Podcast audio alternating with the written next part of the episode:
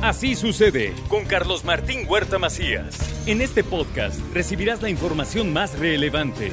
Un servicio de Asir Noticias. Y este es el resumen de noticias. La próxima semana iniciará la vacunación de refuerzo para el magisterio en Puebla. Se destinarán 177 mil dosis de AstraZeneca, así lo dice la Secretaría de Salud. Iniciamos la próxima semana. El día de hoy empieza a llegar ya el biológico. Vamos por 177 mil dosis de AstraZeneca para iniciar la próxima semana con el personal por la educación. También del 4 al 6 de enero se aplicará la dosis de refuerzo para el personal de salud en 14 municipios que incluye Puebla y San Andrés Cholula. Hay que estar pendientes de cómo se estarán aplicando. Iniciamos eh, de martes 4 al jueves 6 de enero las dosis de refuerzo para todo el personal por la salud, tanto de hospitales públicos como privados. Vamos a estar en 14 municipios regreso seguro a clases 2022 en la entidad poblana. La titular de la SED federal, Delfina Gómez, señaló que se prioriza la vacunación para docentes. En la actualización de los datos COVID, ¿cómo estamos en Puebla? Fueron 254 nuevos casos reportados en las últimas 24 horas, 6 muertos, 71 hospitalizados, 7 graves y la variante Omicron es muy parecida a un cuadro gripal, así lo explicaron las autoridades. Le comento que Puebla tiene que ser un estado que camine fuerte y siga adelante para volver a la normalidad. Así lo dijo el gobernador de Puebla, Miguel Barbosa, quien anunció que sí habrá Feria de Puebla. Puebla tiene que ser un estado que camine fuerte que camine seguro, que siga adelante. Nos estamos reactivando económicamente, está mejorando nuestra economía. La ciudad de Puebla está volviendo a ser ese gran centro nacional e internacional del turismo, de las reuniones, de las convenciones. Va a venir, va a venir cosas. Y vamos a hacer la feria en mayo, una gran feria las exportaciones de Puebla mantienen un crecimiento. Los Estados Unidos, Alemania y Canadá son los mercados con mayores ventas desde el Estado, dice la Secretaría de Economía. Francisco Ramírez, director del Sistema Municipal DIF, presenta las actividades de Día de Reyes. Este martes se va a llevar a cabo un desfile en el centro de la ciudad, el desfile de Reyes, partiendo de la Avenida Juárez, recorrerá Reforma, Juan de Palafox y Mendoza hasta llegar al Parque Juárez. Inició la entrega de tarjetas de bienestar para adultos mayores en Puebla. No hay posibilidad de pago a fallecidos. Mira, nosotros hacemos un, mecanismo de cruce con el Registro Nacional de Población que se hace bimestralmente. Entonces, la Ley General de Desarrollo Social nos dice que para consultar, digamos, una defunción, lo tenemos que hacer a través del, del Registro Nacional de Población y es como lo hacemos. Y pedimos también el apoyo de la gente para cuando detecten estas situaciones nos lo puedan avisar y no se permitirá que las plataformas de transporte aumenten las tarifas. Se va a proteger al ciudadano, dijo el gobernador Miguel Barbosa. El sistema de este de transporte a través de plataformas es muy peculiar, muy peculiar, no necesitan permiso, se dan de alta los que quieren y ahora se quieren cobrar lo que quieren, pues no. No, no, no, no, no. Es para proteger a los ciudadanos y no es contra los señores choferes. Por favor, ellos por necesidad meten sus carros, no es contra ellos. Los restauranteros prevén un alza en los precios del 2022. Los costos a la carta subirán de entre 6 y 10%, así lo informa la Canirac. Sí, se espera un incremento en los precios de las cartas de la mayor parte de los restaurantes, de entre un 6 hasta un 10%. La verdad es que hemos estado tratando de aguantar y de sostener muchos de los precios que hemos tenido en diferentes insumos y bastante representativos.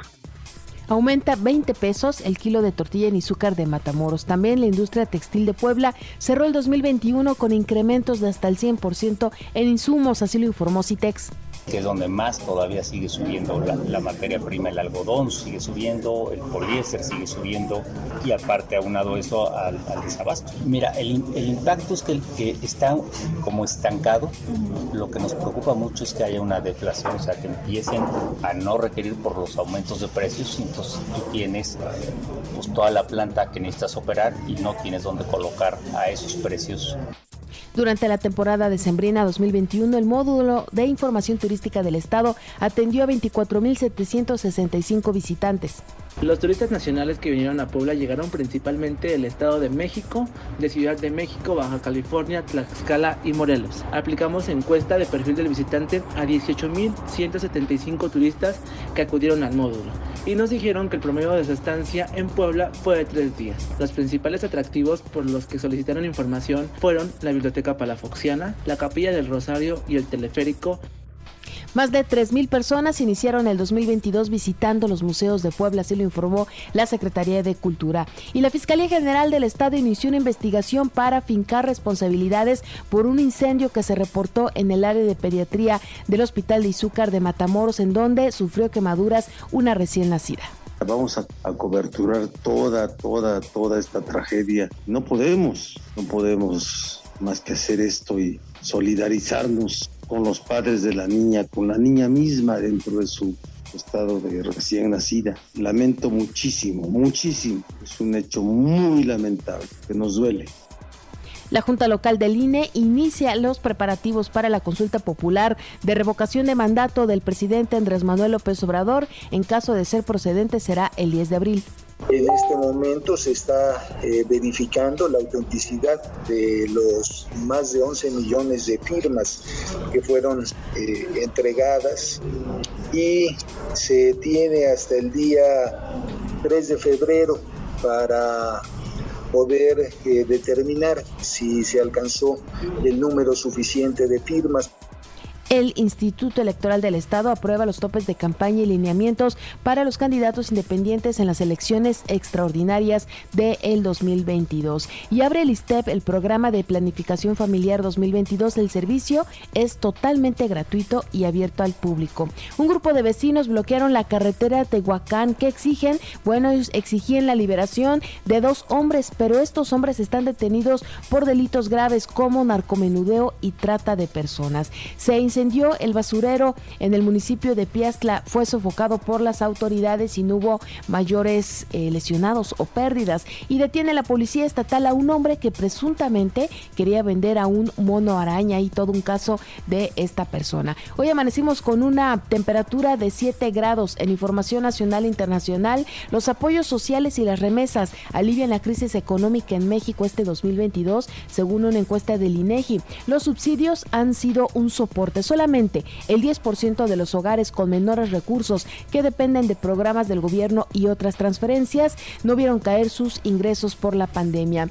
Y si hay más contagios por COVID-19, así lo dice el presidente Andrés Manuel López Obrador, informó que pese al incremento de nuevos casos de SARS-CoV-2, las hospitalizaciones y decesos no han aumentado. Esta variante no tiene gravedad eh, con respecto a Omicron y eh, pues dice que no hay muertes hasta este momento. México suma ya 254 casos de la variante Omicron de coronavirus. La Ciudad de México es la que concentra más casos con 159 seguida por el Estado de México con 35. Y la vacuna COVID de Sinovac con refuerzo de Pfizer tiene poca eficacia en contra del Omicron, así lo dice un estudio. De acuerdo con este estudio, los anticuerpos contra Omicron fueron 6.3 veces menores en comparación con la variante original, mientras que los vacunados con Coronavac podría necesitar otras dos dosis de refuerzos. La gobernadora de Tlaxcala tiene COVID-19 y dice mi estado de salud es estable.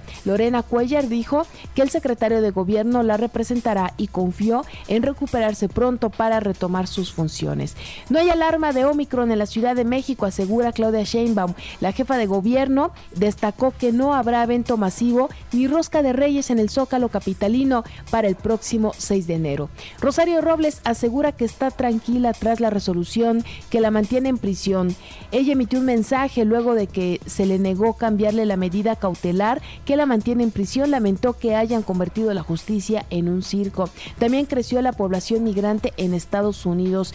También ingresos por remesas están ahorita en su nivel más alto. El envío de dinero por parte de conacionales en el extranjero sumó ya 46.833 millones de dólares en los primeros 11 meses del 2021.